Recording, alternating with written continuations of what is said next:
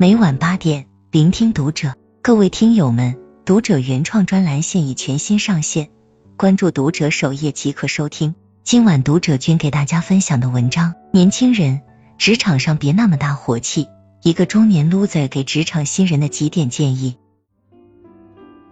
昨晚入职不久的侄子登门求助，公司会议上因自己的工作方案未被采纳，当场拍了桌子。说到激动处，更是口不择言。人事部也已下发回家反省检讨、以观后效的通知。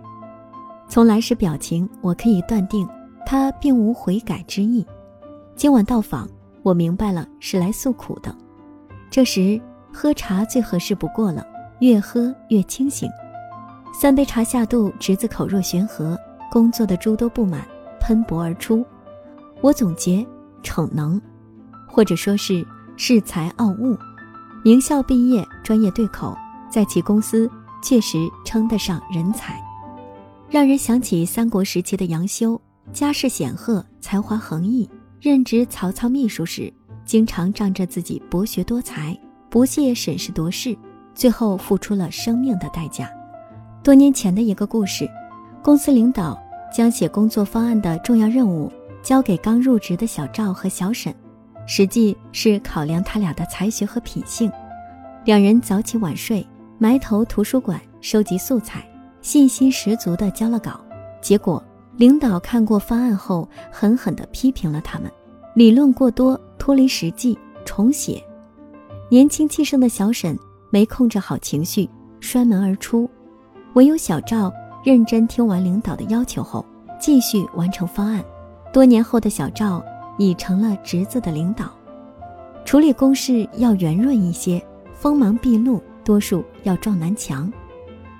圆润其实是种工作能力，在避免伤害别人，巧妙地说出自己的想法，为人得体，从侧面展现了个人魅力，让别人对你产生好感，建立信任。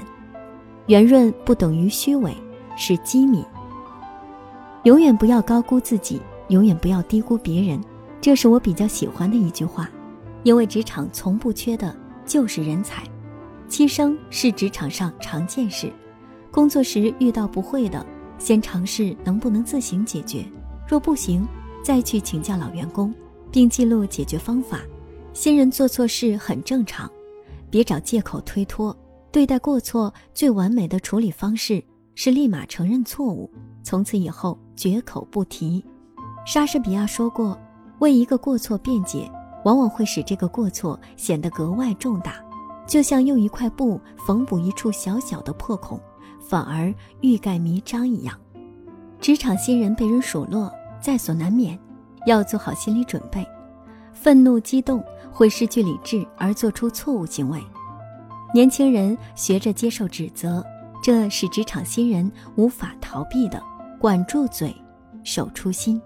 谦虚不卑微是底线。我们会因为新环境而结识各种各样的朋友，大多数会因为道不同渐行渐远。一个公司将各阶层人士聚集一起，无论按照古代的道德，还是根据现代的标准，孝顺和仗义都是极好的品质。同事间可能因为性格和人品的差异，不一定能成为知交，但在统一的工作目标下。成为好搭档是很有必要的。我的前半生中，资深职场人贺涵说过，在职场中交不到朋友才属正常的，所以不可能突然出现什么挚友。职场上的关系好要有分寸感，莫等友谊翻船后口不择言。职场友谊主要说的是跟同事之间的合作关系，利益互换形成的关系好。复旦大学的精神图腾，自由而无用的灵魂。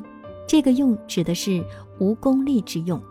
交真朋友绝不是相互利用，交心的朋友未必一定是慷慨许诺的豪迈，歃血为盟的决心，也可以是简单的一句托付，然后十年知恩图报的情分。当你开始感叹这个世界太现实时，才会认清身边的人，谁才是真正的。善良的朋友，知乎上有句话我非常赞同，说：工作交友，交的是能力。要想在职场上获得尊重，最有效的方法是提升自身能力，基于能力互相吸引，让双方的关系好，更有意义和价值，也更稳固。如果让你评论一个同事或一件工作时，赞美必须是你开口第一句话，不然你的话很有可能成为两人矛盾的导火索。持一点戒心对人，是对自己最好的保护。辅佐过四个皇帝的职场老法师曾国藩说过：“说人之短，乃护己之短；夸己之长，乃济人之长。”公司小王身宽体胖，经常自嘲像矮大紧老师。某日午餐，爱开玩笑的新职员小刘搭了句：“矮大紧老师还吃那么多，真要找不到媳妇喽！”一句玩笑触了小王痛点，两人当场开撕。别人自黑，你绝不要附和。职场中的年轻人总会有那么几位高谈阔论他的一些见解，有时事、娱乐、八卦，还有一些处世哲学。其实我蛮喜欢这种人，因为他能吸引大家的注意力。但反过来一想，这样的自我表达，除了自嗨，还能有什么收获？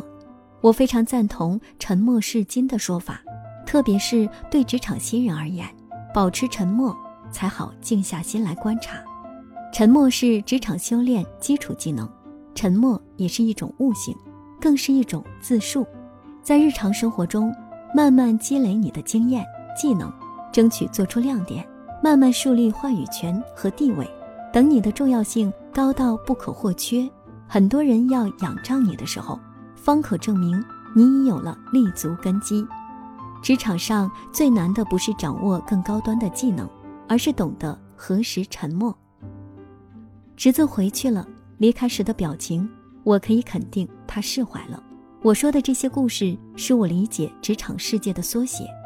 他帮忙简化复杂乃至矛盾的东西，让职场世界变得简单明了些。而我已至中年，职场上少有建树，只得将晚得近乎愚蠢的领悟来告诫新人，始终没敢告诉侄子。当初和小赵一起写方案的小沈就是我，当然他也不会问，谁会在意一个失败者呢？人之常情。关注读者，感恩遇见。